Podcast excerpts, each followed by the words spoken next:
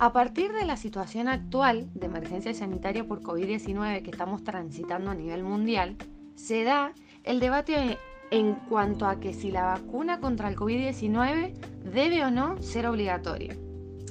Con respecto a esto, creo, desde una perspectiva más deontológica, que entramos indiscutiblemente en un dilema moral, en el que si racionalizamos demasiado o nos centramos demasiado en los números, nos olvidamos de cuestiones fundamentales que por cierto hacen a los propios derechos, como es el de la autonomía de las personas. Considero, desde el principio ideológico, justamente, que hay restricciones en cuanto a las acciones y decisiones que una persona puede tener sobre otra. Más allá de que esto implique consecuencias más desfavorables que favorables en un futuro, creo que si bien desde una perspectiva empírica la vacuna ha funcionado y resultado viable, ¿cómo sabemos o qué seguridad tenemos de que mañana no resulte en un caso mortal?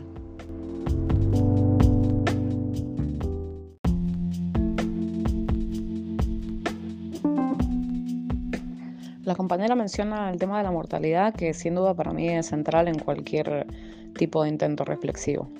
La protección de la vida es un valor supremo, consensuado y consagrado en la normativa local e internacional desde las épocas del contractualismo clásico. Incluso trasciende la discusión o el debate entre la teoría política normativa liberalista y comunitarista. Hasta estas dos posiciones teóricas antagónicas coinciden en la supremacía del derecho a la vida y la protección de la misma.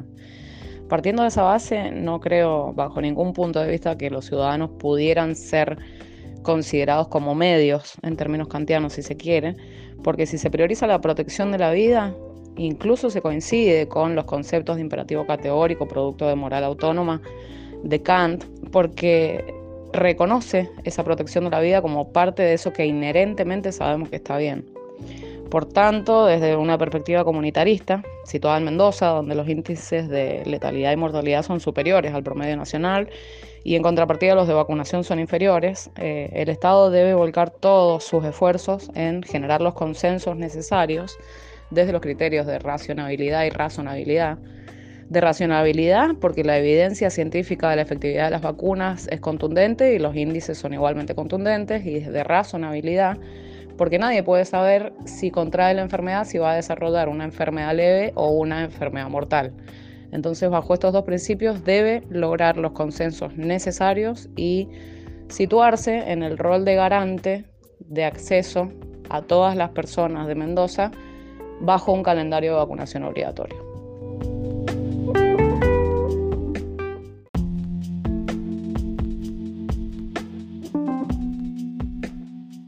Ahora bien, ¿prima el interés individual sobre el interés colectivo o viceversa?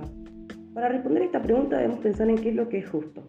Y también podemos acudir al término de justicia como equidad de John Rawls, en el cual el principal, el principal elemento que se defiende es el principio de la libertad, en la cual sos libre en la medida en que esta libertad sea compatible con la de los otros. Y el segundo principal elemento que se defiende es la igualdad de oportunidades y la lucha por la desigualdad, en tanto la aceptación de una desigualdad en la que los desiguales sean más dignos, entre comillas.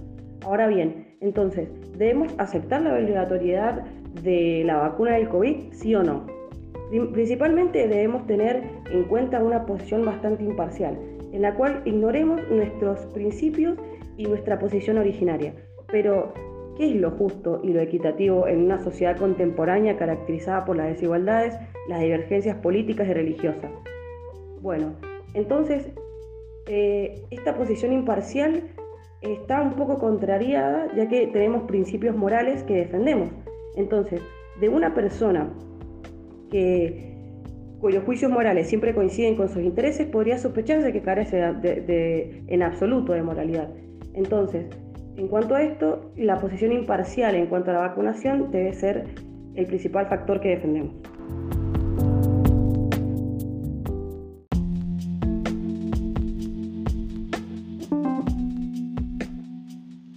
Otro lado, es sabido que con la obligatoriedad de la vacuna se someten las voluntades individuales de aquellos que no están de acuerdo en colocársela.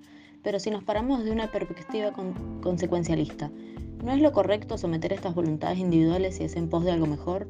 Si gracias a esta obligatoriedad de la vacuna logramos que no se propaguen nuevas cepas, que la cantidad de contagios disminuya y salvemos más vidas, entonces está justificado en que un grupo de personas no esté de acuerdo, ya que las consecuencias de escucharlos en vez de pensar en un bien mayor serían devastadoras. También, parándonos desde esta posición, es correcto que se promuevan incentivos, ya sea positivos o negativos, si la consecuencia de esto es que más personas se coloquen la vacuna, aunque no sea por motivos de salud.